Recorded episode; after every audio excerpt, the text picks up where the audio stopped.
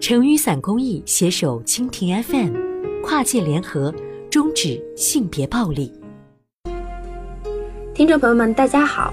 咱们之前的几期节目里都有谈到过和职场性骚扰有关的话题，而今天要讲的这个故事，故事当中的我，帮助了一位在打工时遭遇性骚扰的女工，而我并不是律师，也只是一位好心的打工者罢了。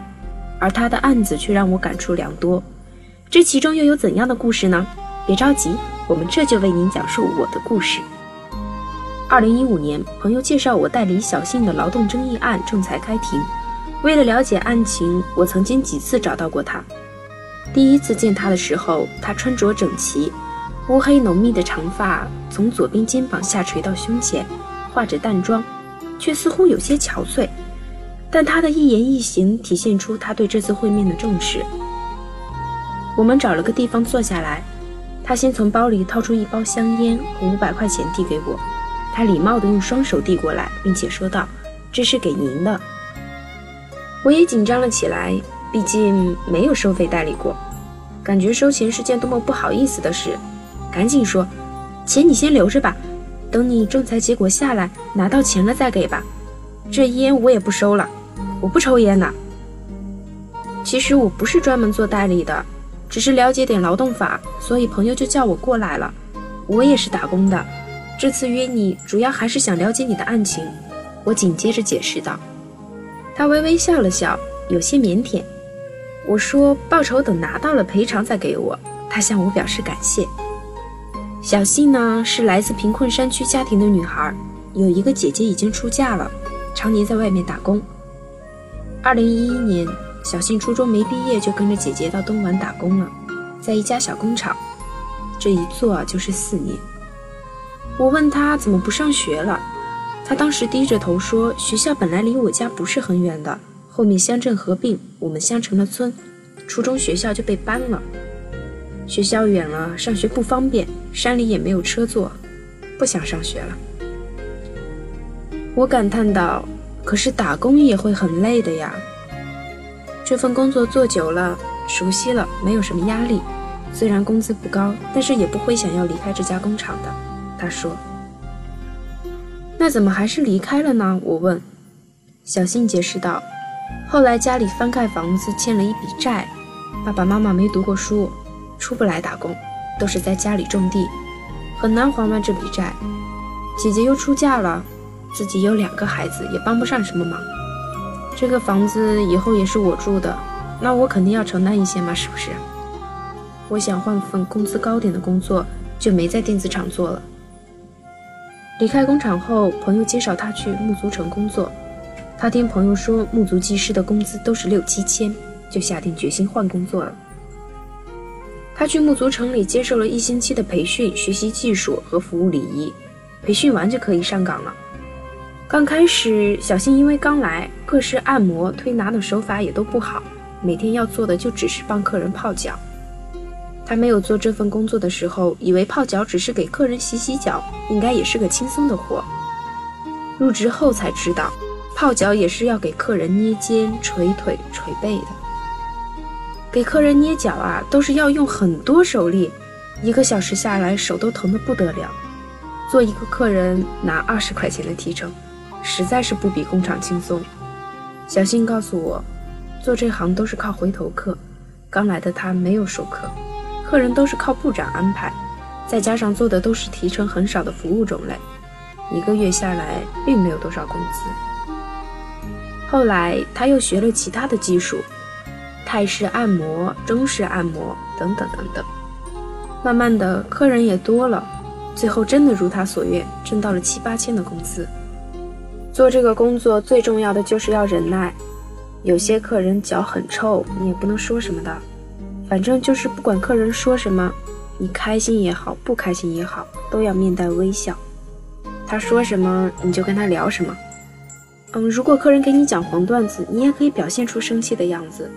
有些客人看到你生气，也就不会再继续讲。但是有些客人就是你越生气，他越得意。被性骚扰，单位不会管吗？我接着问。管，别说管了，做这个工作被客人性骚扰是平常的事。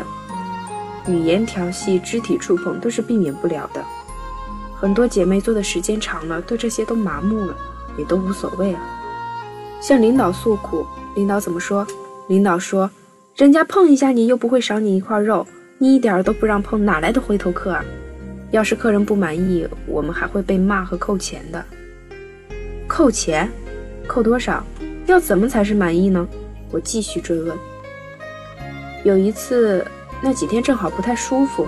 我给一个客人捏肩的时候，客人嫌我力度太小。我努力满足客人，可是最终客人还是不满意，就大骂起来，让我去把部长叫来。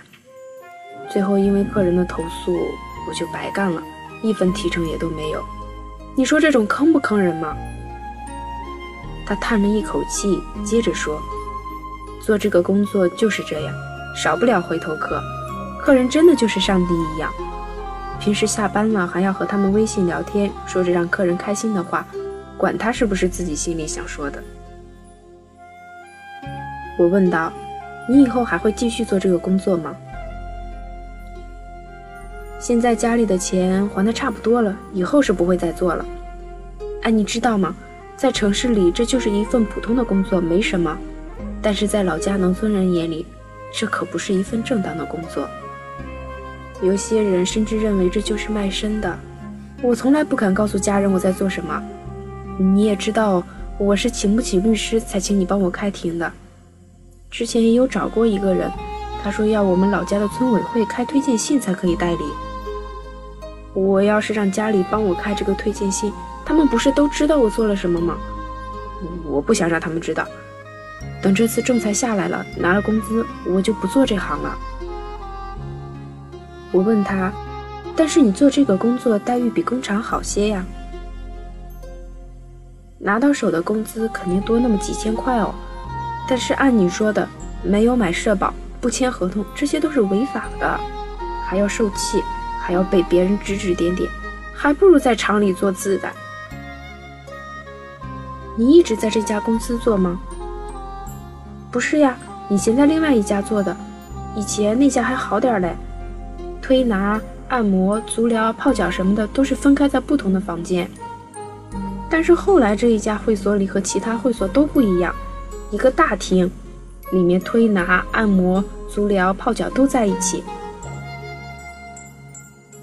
那天一个男客人就在大厅里把衣服裤子脱光，站在那里叫大家看，很多女技师看了都跑出去了，经理还骂我们做这一行你们装什么装？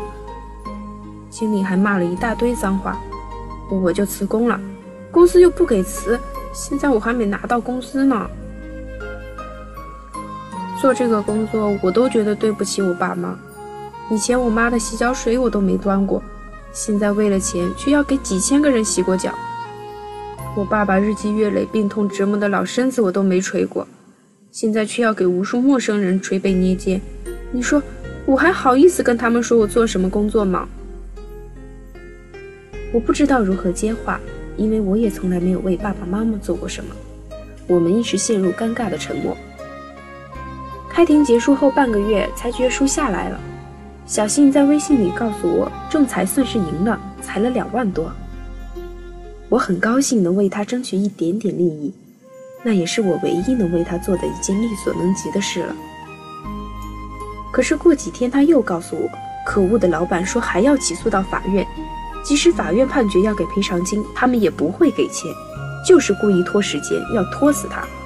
最后，小新无奈，再次跟木足城老板协商，拿到手的钱又打了个大折。他说要把五百元的代理费给我，我没有收。最后约定下次见面的时候，他请我吃饭。之后我们再没有见面了。后来我在微信上知道他去学了美容美甲，做了一阵，生意不是很好。又转行做了微商，微商没做多久，他又回到了木足城工作。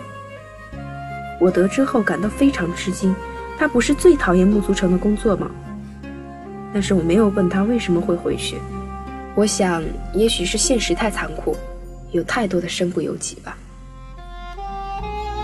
听到这里，大家会不会也有和我一样的想法呢？我们大多数人为什么会去做自己讨厌的工作呢？都是因为像刚刚提到的那样，现实残酷，身不由己吧。以上就是本期节目内容。想要获取更多有关赋能女性与性别平等资讯的朋友们，欢迎持续关注我们成雨伞公益微博以及成雨伞微信公众平台。我们下期再会。